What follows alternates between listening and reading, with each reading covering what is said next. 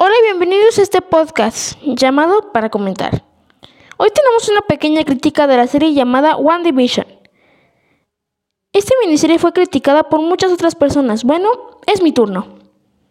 El nombre de la serie es One Division. Los personajes, fueron, los personajes principales fueron los siguientes. Elizabeth Olsen como Wanda, Paul Bettany como Vision y Catherine Hahn como Agnes. Esta serie habla sobre lo que le pasó e hizo Wanda después de la película Avengers Endgame.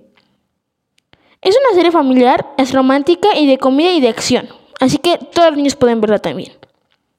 La serie se va adecuando por los pasos de los años, los 60s, 70s, 80s y 90s. Ahora vamos con mi opinión. Mi opinión de este cambio de años me gustó porque demostró los tipos de estilos e intros en todos esos años ya que todos esos intros y esas series les gustaba a Wanda y a su hermano cuando eran niños. Lo único es que los directores habían dicho que según había un pequeño cameo de Doctor Strange, pero nunca fue cierto. Eso dicen los fans, claro. ¿A quién creerle? ¿Al director o a los fans? Mm, raro.